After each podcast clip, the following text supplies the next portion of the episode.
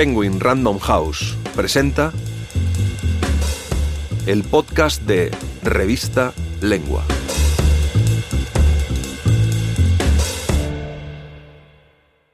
La lengua, que es mi patria, por Sergio Ramírez, narrado por Antonio Martínez Asensio.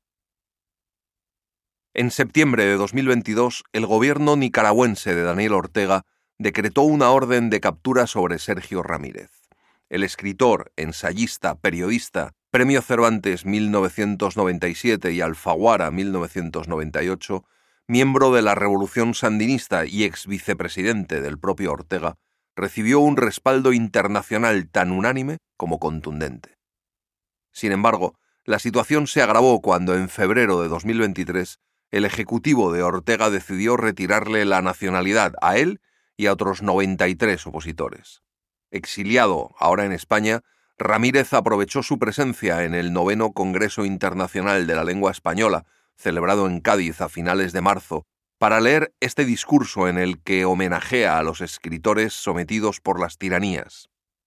Por el texto, el cual está dedicado a la memoria de Jorge Edwards, quien falleció apenas unos días antes del acto, asoman varios de esos autores cuya patria late en lo profundo del corazón y se refleja en la palabra y en la lengua, la cual no entiende de exilios, cárceles o destierros. Desde Ovidio hasta Cervantes, pasando por Joseph Roth, Stefan Zweig, Czeslaw Milos, Joseph Brodsky, Juan Gelman y Luis Ternuda. Cerca del lago Solotlán, en Nicaragua, pueden verse unas huellas que quedaron impresas en el lodo hace dos mil años. Pies de adultos y de niños que atestiguan la huida de una erupción volcánica, ríos de lava, cielos encendidos, la tierra que se estremece.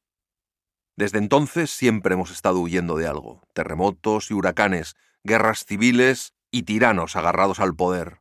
El primero, Pedro Arias Dávila, el furor domini, muerto a los 91 años, y quien se hacía cantar cada año una misa de difuntos, yacente en un catafalco en el altar mayor de la Catedral de León, del que se levantaba para ordenar que perrearan a los indios insumisos. Y quinientos años después, el tirano, que es el mismo y es otro, sigue envejeciendo en su cama y en su trono, y desvaría en sus mandamientos y arbitrariedades.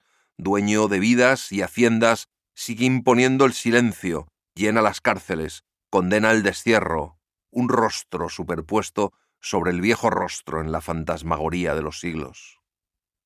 Los letrados escribieron las constituciones y las leyes de los tiranos y letrados, y las repúblicas de papel encubrieron el papel siniestro del despotismo que nunca fue ilustrado. Y las armas han cobrado siempre su precio a las letras que pugnan por la libertad, porque el oficio de escribir es libre por naturaleza y el poder, cuando quiere ser absoluto, mal disimula su inquina contra la imaginación, que es libre y es crítica del poder, y contradictoria y rebelde a las servidumbres por naturaleza. Porque no tienen sentido del humor alguno, las tiranías castigan las burlas y ficciones de las novelas, mandando prohibirlas, y quien las escribe debe pagar con el destierro, y enfrentar la pretensión de que te quieran quitar tu país, borrar tu fecha y lugar de nacimiento, tu memoria y tu pasado y tus palabras, porque, en el delirio de las arbitrariedades caprichosas que se adueñan de la cabeza de los tiranos, creen suya la facultad de hacerte desaparecer, como en uno de aquellos conjuros de la camacha de mantilla, la hechicera del coloquio de los perros, que congelaba las nubes cuando quería, cubriendo con ellas la faz del sol, y cuando se le antojaba, volvía sereno el más turbado cielo. Pero las palabras de los libros quedarán siempre allí, duras y luminosas, aceradas y punzantes, y siempre volverán a los ojos cada vez que abramos un libro que un día fue prohibido, para decirnos otra vez lo que los tiranos, desde sus sueños maléficos de grandeza y de poder, no quisieron oír o quisieron prohibir. Pequeño libro, irás sin que te lo prohíban y te acompañe a Roma, donde, ay de mí, no puede penetrar tu autor. Parte sin ornato, como conviene al hijo de un desterrado canta Ovidio en Las Tristes desde su exilio en el Ponto Usino. Los libreros nos rechazarán. Las tropas de asalto de las SS romperán los escaparates.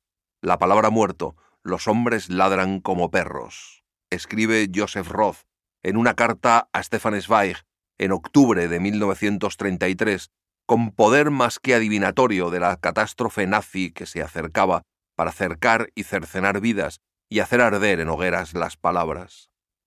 Lengua mía fiel, te he servido.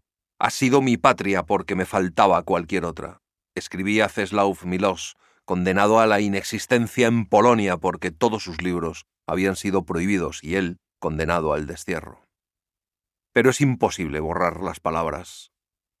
La literatura es la única forma de seguridad moral que tiene la sociedad, aunque solo sea porque trata de principio a fin sobre la diversidad humana, y esta es su razón de ser. Viene a recordarnos otro proscrito, Joseph Brodsky.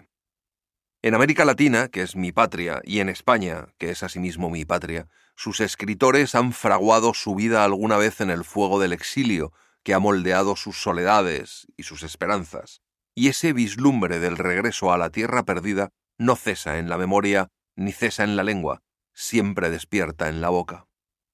País de memoria donde nací, morí, tuve sustancia, huesitos que junté para encender, tierra que me enterraba para siempre.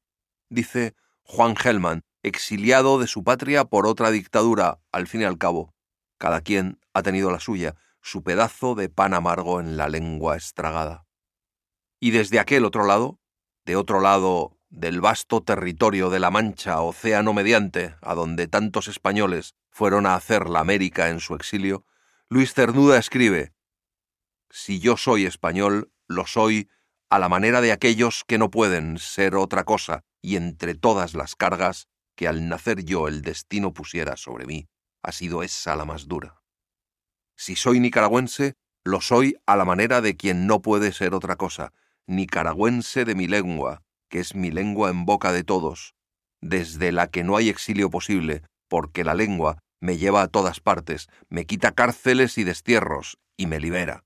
La lengua que nadie puede quitarme, de la que nadie puede desterrarme. La lengua que es mi patria. Si quieres leer este y otros artículos, entra en revistalengua.com.